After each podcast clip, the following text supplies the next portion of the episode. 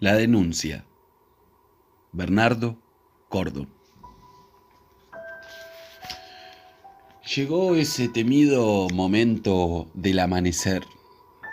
La sala de guardia quedaba desierta y lo peor de todo era que se cortaba todo ruido en la comisaría. El oficial de guardia recorrió con la mirada los largos bancos de gastada madera, las paredes con amarillentos edictos policiales y retratos de agentes muertos en servicio. Silenciosas las máquinas de escribir y silencioso el altoparlante de la radio policial. El oficial de guardia sintió ser el sobreviviente de un mundo muerto. Algo peor que ser un muerto en un mundo vivo. Nada le significaba su uniforme y su pistola reglamentaria.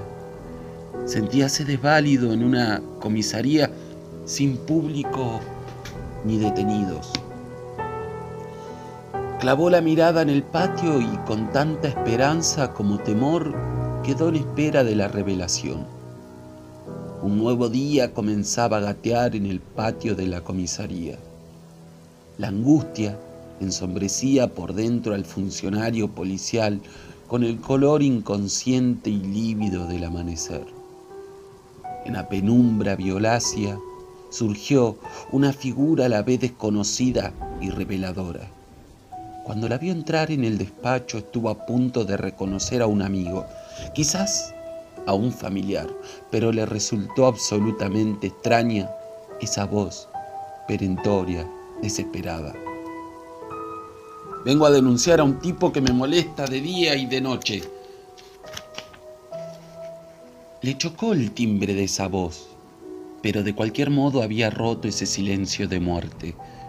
Estuvo a punto de sonreír con agradecimiento al recién llegado.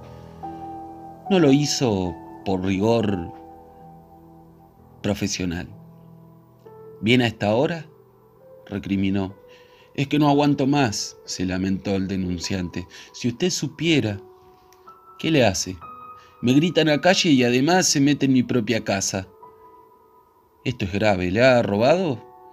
Algo peor que robar. Explíquese. Mira con asco mi, mi comida y se burla de mi soledad. Así que ese intruso le grita en su propia casa, comenzó a interesarse el oficial de guardia. Ojalá se conformara con gritarme. Sufro más cuando me murmura porquerías en la mesa y apenas, apenas empiezo a dormir me despierta con sus bromas crueles. ¿Quiere decir que lo insulta?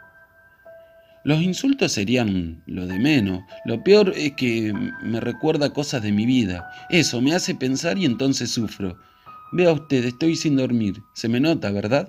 Por eso vengo a denunciarlo. Créame, no puedo más. El funcionario puso una hoja de papel en la máquina de escribir. Los primeros golpes de tecla fueron música para sus oídos. ¿Cómo es el sujeto? El denunciante lo apuntó, con el índice. Un tipo petizo, así como usted. De baja estatura, murmuró el policía detrás de la máquina de escribir. Narigón, prosiguió el otro. De nariz prominente como yo. Además es corpulento. ¿Como yo? Sí, aceptó el denunciante. El oficial se frotó los dedos entumecido por el frío de la madrugada antes de preguntar. ¿No es pelado ese tipo? Sí, calvo como yo, y el uniformado reanudó el tecleo. ¿Puede decirme cómo se llama? Raúl. ¿Está seguro? Así me dijeron. Porque yo también me llamo Raúl. A ese que me refiero le dicen Lito. Igual que a mí. Al oficial se le escapó un gesto de fastidio, pero se apresuró a explicar. Me duelen los pies. Debe ser por estar todo el tiempo parado y con las botas puestas. Eso cansa, claro, aceptó el denunciante.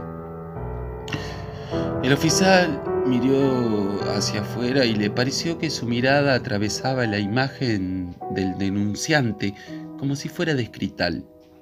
le echó la culpa de esa sensación al momento crítico en que se equilibraba la luz amarillenta del despacho con la luz vacilante del amanecer.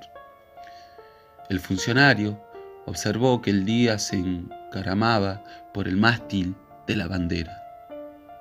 Todo cambiaría con el movimiento de la comisaría.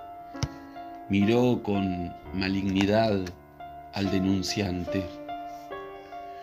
Usted lo dijo, estoy cansado y para colmo usted me viene con todo este embrollo.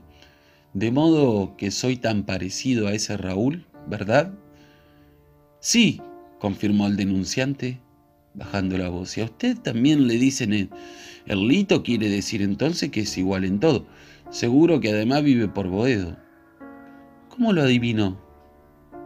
El denunciante sonrió tímidamente y permaneció callado. Ese hombre es demasiado parecido a mí, dijo el oficial. Ya que usted lo dice, me atrevo a decirle que así es. Se llama Raúl como yo. Demasiada casualidad, ¿verdad? Y también le dicen Erlito. Exactamente. Tiene mi cara, mi estatura, mi nombre, mi apodo. Todo es igual, ¿no es así? El oficial había bajado el tono de la voz hasta que finalmente gritó, pero yo no soy él. ¿No? Claro que no. ¿Qué se ha creído?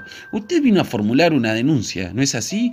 Está en su derecho a hacerlo, aunque sea a esta hora intempestiva. Se hacen miles de chistes con la policía, los bomberos y los médicos. Nadie los quiere, pero cuando se encuentran en apuro lo buscan a cualquier hora. Entonces, al hacer una denuncia, debe de cuidarse al menos de no acusar al funcionario que lo atiende. No faltaba más. Venga, pase por aquí. Mírese en el espejo. ¿Se ve? Ahí lo tiene. Bajo, narigón y todo lo demás. ¿Cómo se llama usted? Raúl, murmuró el denunciante. ¿No le dicen Lito? Así me nombran los amigos. Ni una palabra más. Queda detenido. Pero no lo pudo agarrar. Amanecía en la sala de guardia y el oficial seguía irremediablemente